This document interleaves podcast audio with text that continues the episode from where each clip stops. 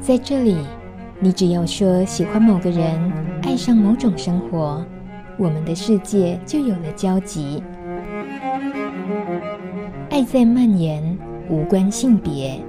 欢迎收听彩虹天堂。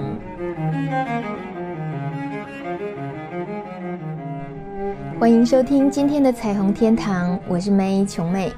今天节目要交给我们路德的好朋友、资深志工，他也是马街医护管理专科学校的护理科讲师邱飘逸小姐。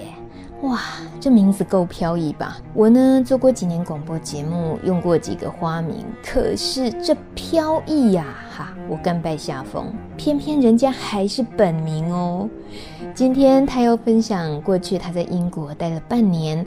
接触当地社区对于艾滋感染者的一些照护工作，有很多很多宝贵的经验。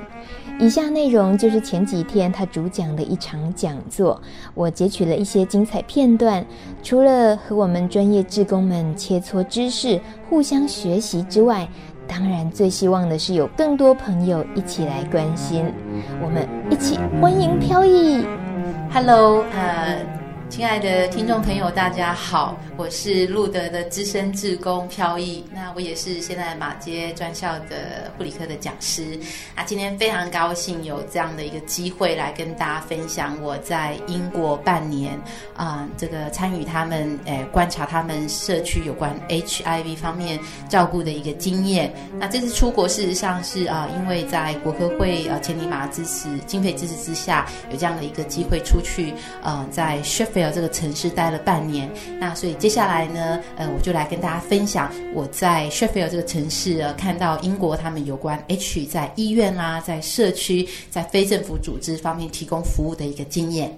好的，待会儿在讲座进行中，飘逸会用一些简称，例如 H 朋友，H 朋友，当然啦，就是指感染了 HIV 艾滋病毒的朋友们，还有就是 NGO。就是非政府组织，相信很多朋友也都是相当熟悉的领域了。在艾滋病的药物治疗这方面哦，英国一直是被认为非常非常成功的。根据飘逸的了解，还是有一些比较复杂的需求。英国在艾滋病的社区照顾方面的经验非常值得我们参考，让飘逸告诉我们吧。那事实上，呃，我有这段话是我去访谈他们的一个 leader，他告诉我的哈。他说有一些外界的人啊，英国的人哈，认为说，哎，目前药物的治疗很成功嘛，所以你们，呃，他就说，哎，所以很多人都认为说啊，H 的朋友应该，呃，就是没有太多复杂的问题呀，你要活得很开开心快乐啊。但是他们发现不这么认为哈。那这个中心的 leader 他告诉我说，他发现，在英国的 H 的朋友还是有一些复杂的照顾需求。那这些照顾需求已经比较超越身体的层次了，而是在呃 relationship 交友啦，哈，还有 stigma 跟 isolation 哦，烙印隔离等等的问题还是会有啦，哈。可是事实上，说真的啦，哈，我在英国体验到他们民众对 H 的观点，哈，还有医疗照顾人员在照顾的服务跟态度上，我要老实讲，超越台湾十年，也就是说台湾落后十年。因为我们讲一个例子好了，我在英国就不曾遇到，为什么他们的 NGO 这么的呃这么的不需要存在的原因是。像我们的非政府组织有提供很多，大家一定听过嘛，中途之家有没有哈？然后还有呃宝宝什么时候什么什么照顾中心啦，甚至很多很多的哈。那在英国他们是没有这样的专门为 H 的朋友开发出一个中途之家。在英国，你只要是 H，你的所有的照顾权利等同于一般的民众一样。比如说，我现在从监狱寓所出来。我要回归到社会，政府通常台湾政府通常照顾不到这群人，对不对？所以他们常常就呃居无定所啦，然后呃呃生活经济有问题，因为不容易找工作嘛，好、哦、等等之类的。那在英国，他们会有很多的社会福利服务体系，专门来处理这样的一个问题。也就是说，我才不管你到底是 H 或什么原因从监狱出来，你只要是从监狱出来的，他就是走这套服务体系去帮你安排你要住哪里，你要到哪里有找，哎，我帮你服务找工作啊。你如果再没有钱的话，要社会要怎么样救济你？所以他们有一套这样的一个服务体系，而不会说针对 H 我需要这样做。所以换言之，在英国，不管你是得什么病，你的你受到的照顾跟福利，通通都是一样的。好，这也是我我非常敬佩的地方啊。好，好，那诶，这个中心它做很多事情啊，社区发展哈。这社区发展是因为，呃，英国跟台湾比起来，英国还算是一个族群还蛮蛮多样。蛮多样的一个国家，有点像美国，可能是那种社会福利做得太好了哈，所以很多人都会想要偷渡移民过来啊。啊，台湾有人吗？有人要过来吗？大陆啊啦啊，啊，可能大陆的人要过来，他们那边就会碰到很多非洲来的，好，那还有一些呃呃中东国家，好，然后还有呃像对印度，然后甚至我们台湾啊。甚至我们我们东方国家也会有哦，东方国家也会有好，好，所以在我们的这个我我居住的那个城市哈，有大概七成的 H 的朋友哦，感染的朋友都是非洲裔的黑人。那这些人又不容易找，因为他们居住的地方就是就是在比较特殊、比较偏僻的社区哈。那因此呢，这个中心呢就会特别去关心到这群人哦。那我觉得这也是高社会福利国家才会去考虑到，才会有多余这样的一笔钱来来来关心说原本不是英国人的这些少数民族啦。那像我那天就有特别问嘛，像我们台湾目前有没有 H 朋友是比较少数民族的？有，就是嗯，就是一些外外籍的外籍嘿。那事实上，他们也是在照顾上面的需求会有别于我们台湾哦，我们台湾本籍的 H 的朋友，那他们的声音、他们的需要有没有被照顾到？好，这个还是一个问题。好，也许可能是未来哈一个发展的一个方向。我知道生命社福，你知道汤大哥吗？生命社福，好，汤大哥他有在做这一块，就是在做外籍人士感染。朋友的服务的这一块，哈，也是蛮特别的哈。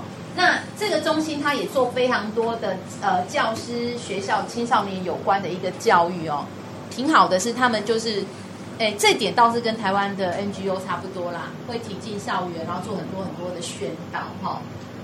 不晓得够不够哦？那诶，有时候够不够就可以反映在民众或学生一听到 H 的时候的反应怎么样，你就知道到底做的够不够哈。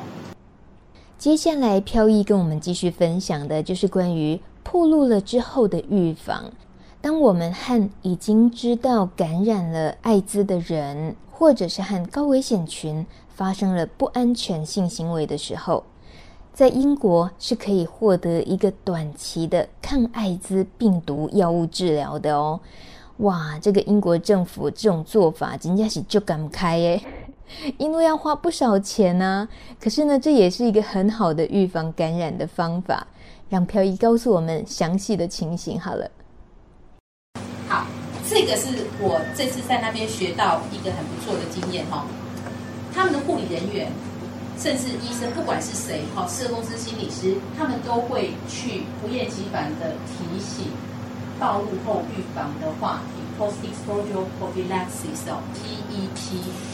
在台湾有这个东西，可是是提供给专业的医疗人员，因为他们认为专业医疗人员如果在照顾 H 的朋友当中不小心针扎了，我就可以马上有预防性的药物可以吃。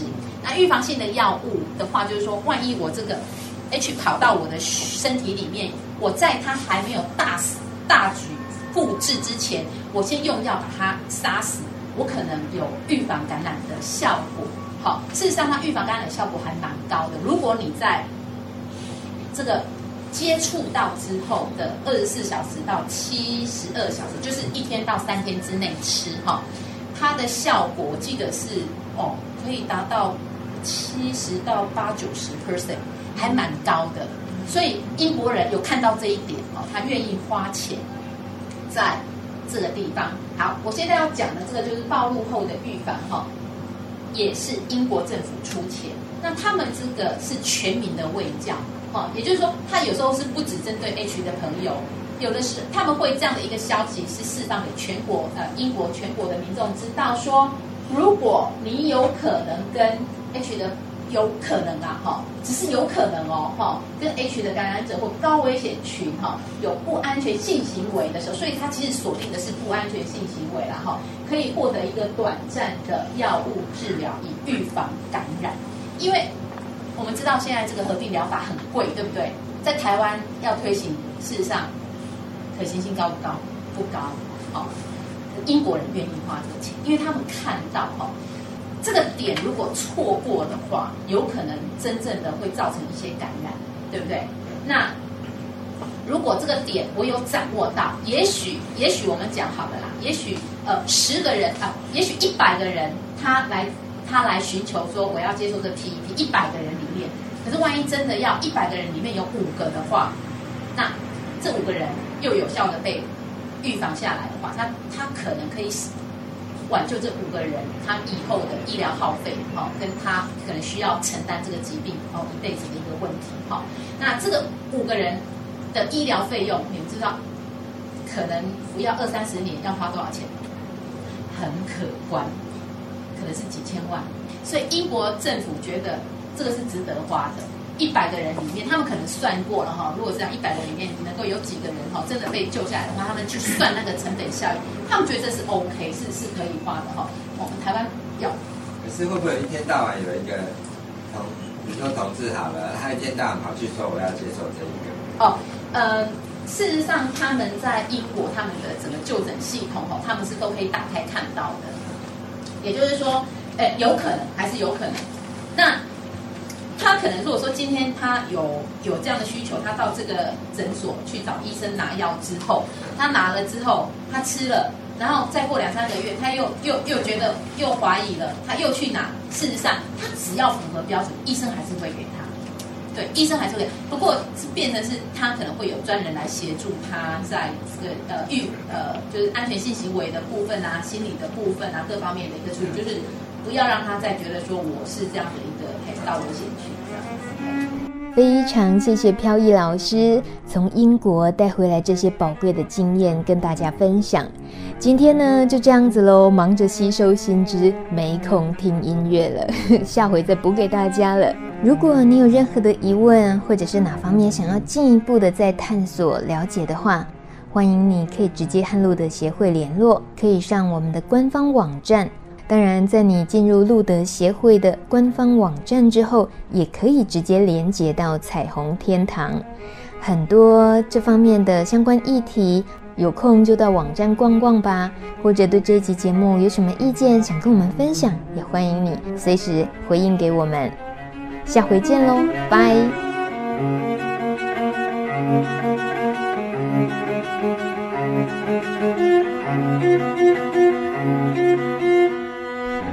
本节目由路德协会制作播出。